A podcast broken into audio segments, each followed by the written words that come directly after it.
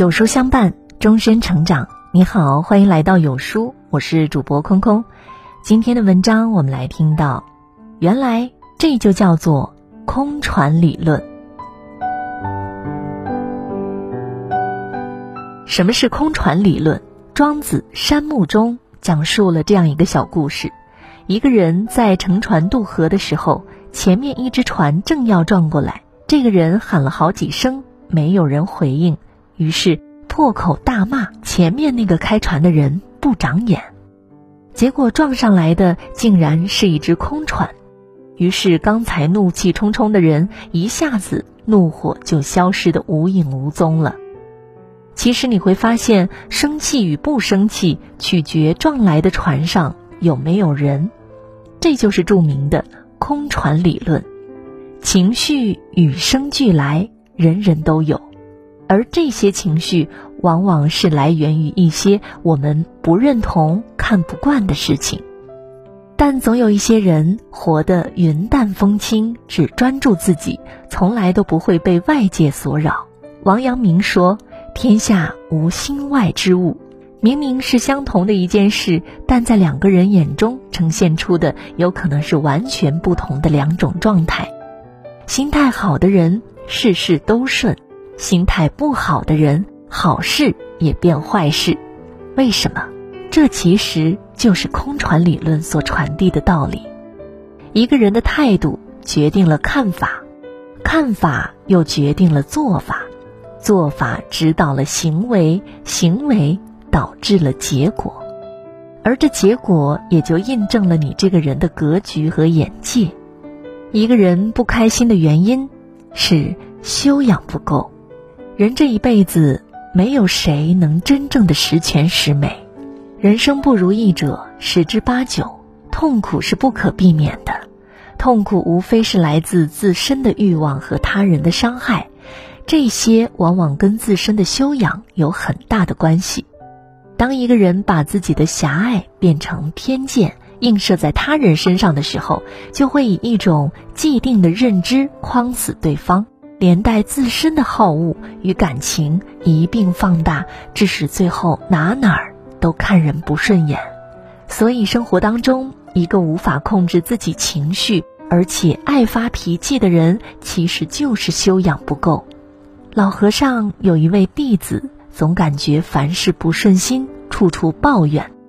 老和尚知道之后，就让当着他的面，抓了一把盐，放到了一杯水里面，让弟子喝掉。弟子喝了一口，就吐了出来。老和尚说：“味道怎么样？”弟子说：“苦。”老和尚又带着弟子，转而又来到湖边，向湖中也撒了一把盐。然后让弟子品尝湖水，大师接着问：“味道怎么样啊？”甜。大师说：“生活中的不顺与烦恼就是这把盐，不多也不少，但是容器不一样，味道就不一样。当心胸开阔，就是痛苦，也是甜的；当心胸狭隘时，一点苦自己也承受不住。人生。”就应该活得潇洒一点儿，别让那些是是非非、错错对对影响自己的心情。毕竟，这个世界只有你自己才能真正伤害你自己，而不是别人。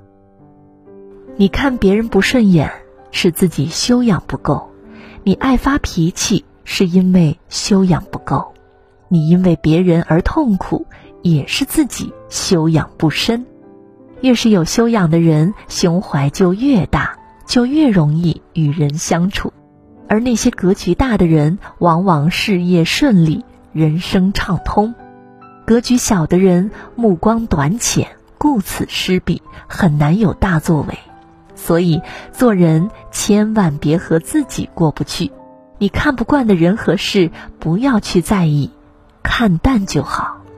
懂得尊重不同，心宽。眼就宽，因为不同，世界才会精彩。我们常说，懂得赞美别人是一种美德，但其实懂得尊重比懂得赞美更重要。一个人成熟的标志就是尊重不同的文化，不同的价值观。如果一定要以消灭自己不认可的事物为己任，这并不是责任感爆棚，而是你太过以自我为中心，而这也就轻而易举地暴露出你的短见和无知。最近看了由汤姆·克鲁斯主演的电影《少数派报告》，一部十几年前的科幻电影，讲述的是在未来，三个有预知能力的先知可以预测犯罪。并在犯罪发生前制止犯罪。三位先知在面对未来会发生的犯罪时，都会有自己的解决意见。当三个人意见一致的时候，事情就顺理成章；但是当三个人意见不一致的时候，则实行少数服从多数的原则。不过，他们不单单只是保留了多数意见，同时还会保留一份少数意见的报告，因此就被称为少数派报告。《论语》中说：“君子和而不同。”在人际交往中，君子能够与他人保持一种和谐友善的关系，但在对具体问题的看法上，却不必苟同于对方。想要尊重别人的选择，说不难，其实很简单；但说难也难。很多时候，有些人会打着为你好的旗号，去做一些不尊重人选择的事儿。这不仅会让彼此间的关系变得紧张，更会让自己徒增烦恼。而真正的成熟，就是不断的去掉我执、我以为。面对那些看不惯的东西，不再指指点点，而是尝试去包容一切、接纳一切。只有这样，才能用尊重换来尊重，成就一段良好的人际关系。真正成熟的人看什么都顺眼。古人云：“子非鱼，安知鱼之乐？”每一个人都有自己不同的活法，世界也就是因为差异而丰富多彩。不成熟的一个很重要的标志就是以自己的标准来要求别人，而成熟就要允许并尊重不同。看什么都顺眼是一场修行。去掉执念，尊重差异，开阔心界和眼界。这场修行是每个人走向成熟的必经之路。拥有百态心境，就能看到百变风景；拥有百变风景，心中自无是非。共勉。好了，今天的文章就跟大家分享到这里了。如果你喜欢今天的文章，记得在文末点亮再看，跟我们留言互动吧。另外，长按扫描文末二维码，在有书公众号菜单免费领取五十二本共读好书，每天都会有主播读给您听哦。或者下载有书 App，海量必读好书免费畅听，还会空降大咖免费直播，更多精品内容等您随心挑选。我是空空，明天同一时间。不见不散。